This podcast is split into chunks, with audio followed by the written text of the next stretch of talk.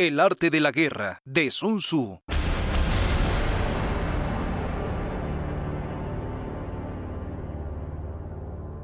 Capítulo 9. Marchas.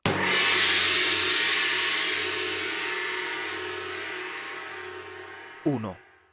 Por la norma, si ocupas una posición y combates al adversario después de haber cruzado las montañas, ubícate cerca de los valles, Instala tus batallones en una zona elevada frente a la ladera donde caen los rayos del sol.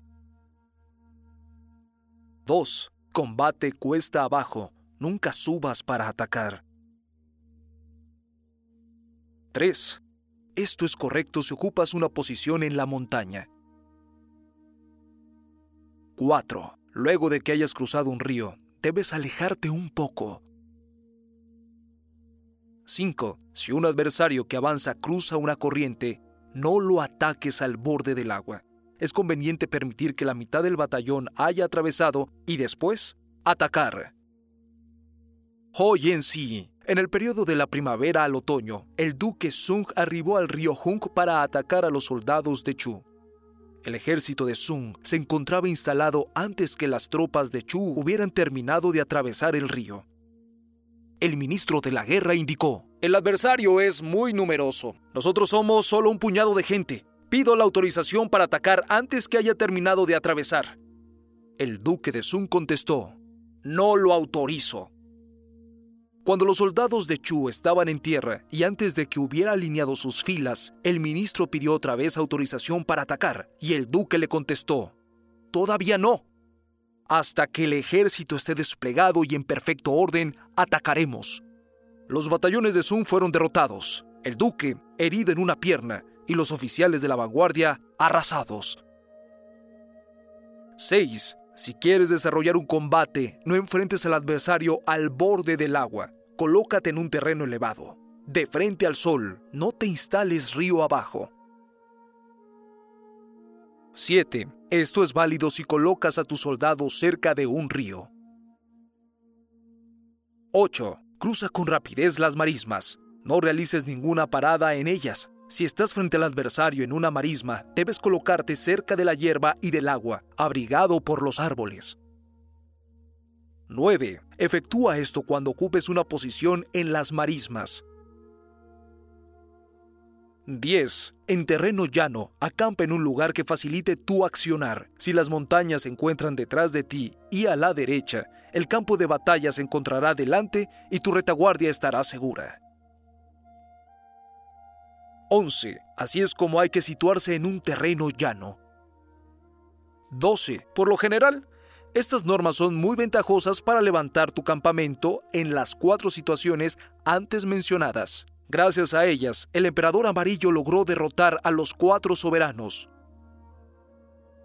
13. Un ejército prefiere una zona elevada a una profunda, aprecia el sol y desdeña la sombra.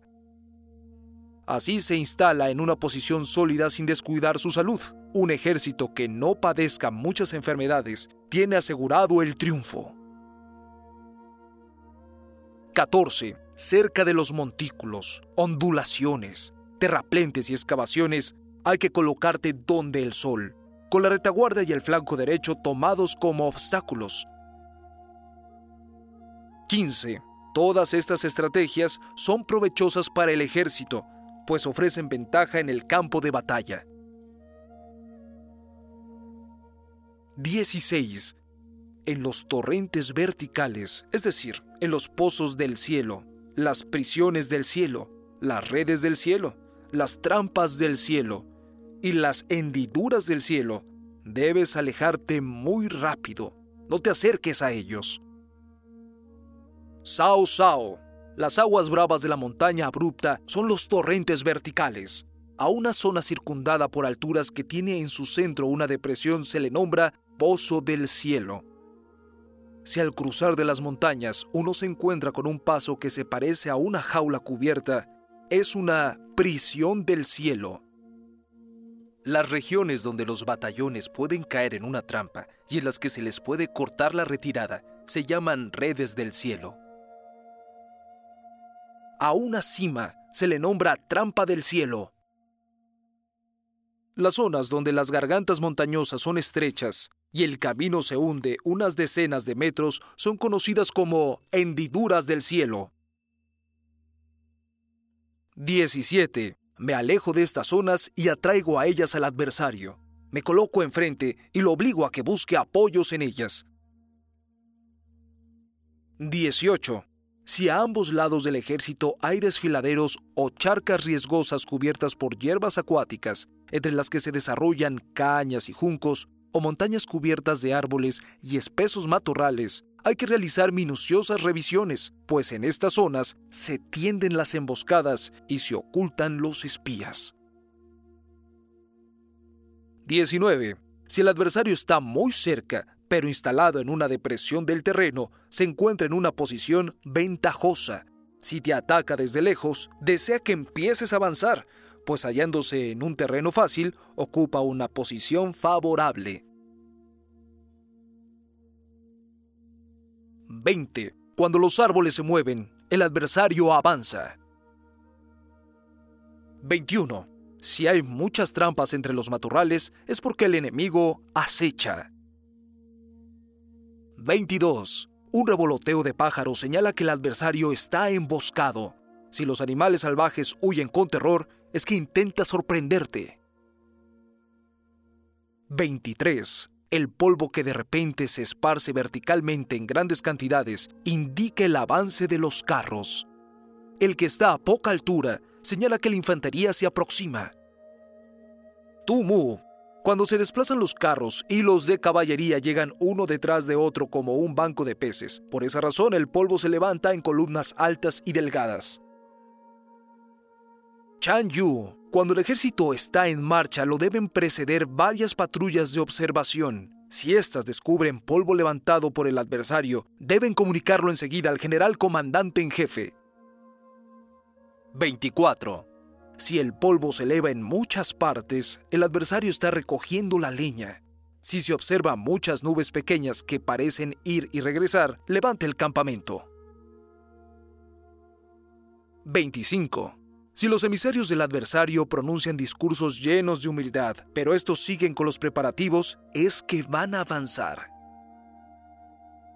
Chan Yu, cuando Tientan defendía Chimo, el general Chiche del estado de Yen sitió la ciudad Tientan agarró la pala y participó en el trabajo de los batallones. Mandó a sus esposas y a sus concubinas a que se enlistaran en el ejército y repartió su comida para agasajar a los oficiales. También mandó mujeres a las murallas de la ciudad para que preguntaran cuáles eran las condiciones de rendición. El general del estado de Yen se encontraba muy satisfecho. Tientan juntó 25 mil onzas de oro y pidió que los ricos del lugar las llevaran al general de Yen a quien también le envió una carta redactada así.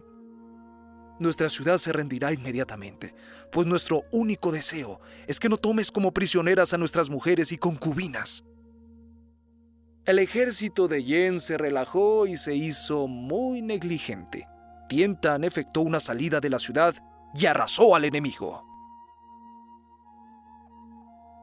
26. Si las palabras de sus enviados no son verdaderas, pero el adversario avanza con ostentación, es que va a retirarse.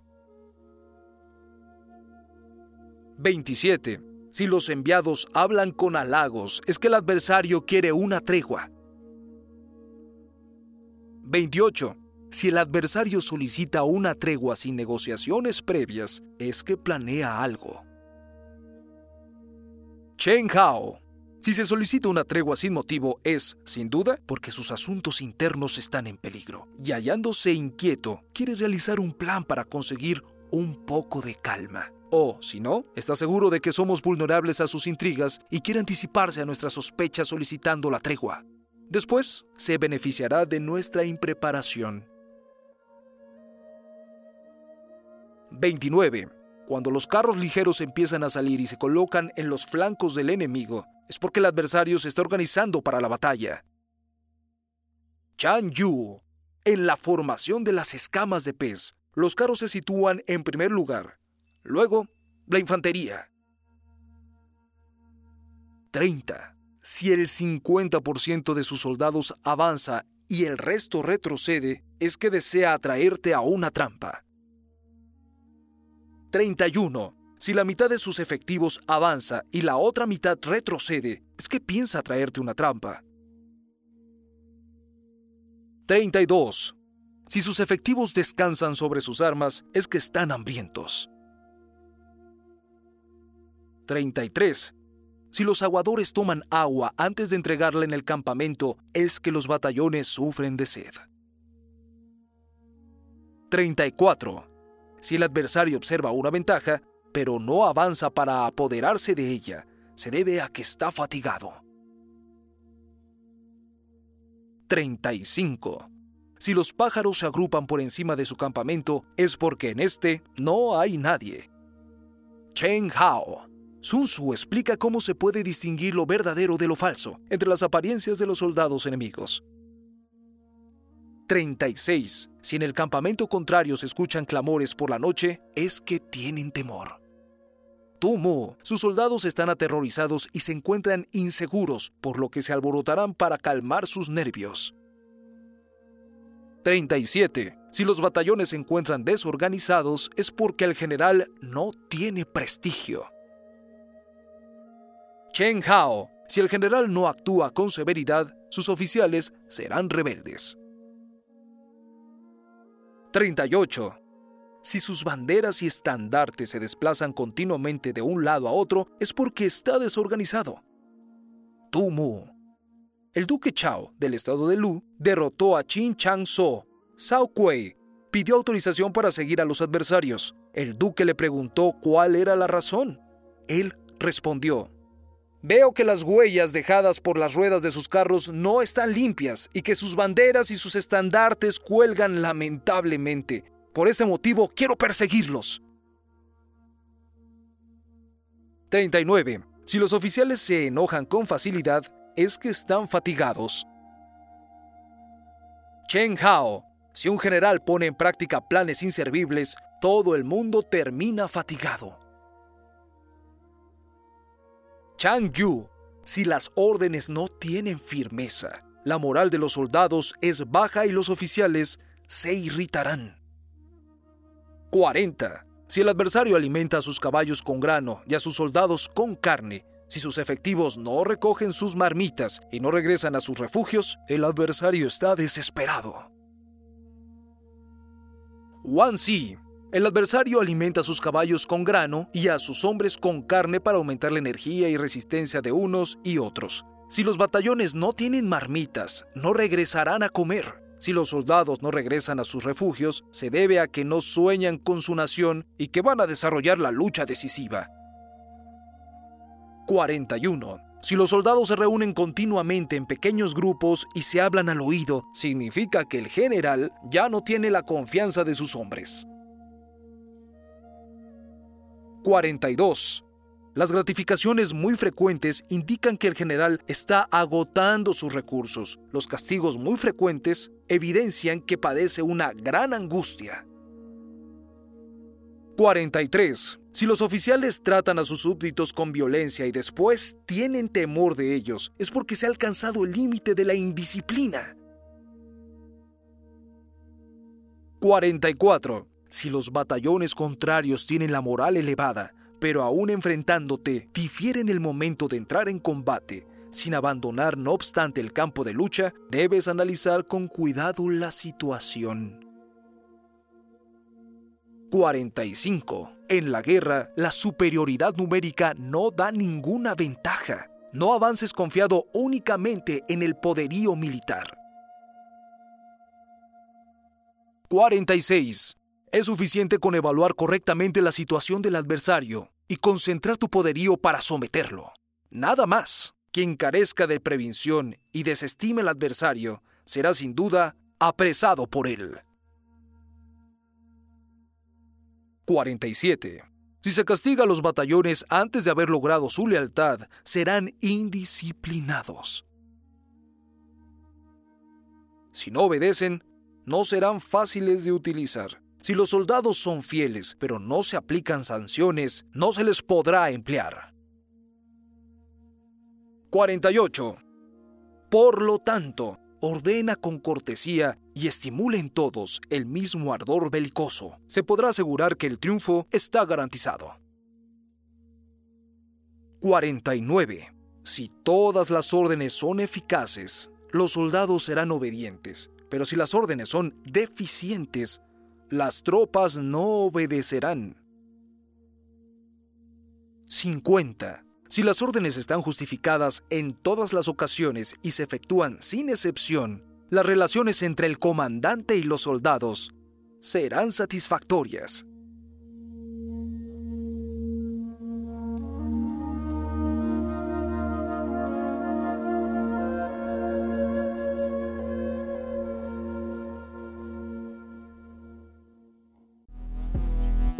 Yo soy Gabriel Dubois y toda esta corriente que estamos creando lleva como título el elogio al autoboicot, con el único objetivo de despertar a las mentes que nos ayuden en la guerra que tiene dormida a las mejores conciencias, a las mejores mentes de este plano de existencia. Escucha los demás episodios de este podcast. Estoy seguro que encontrarás un baño de luz.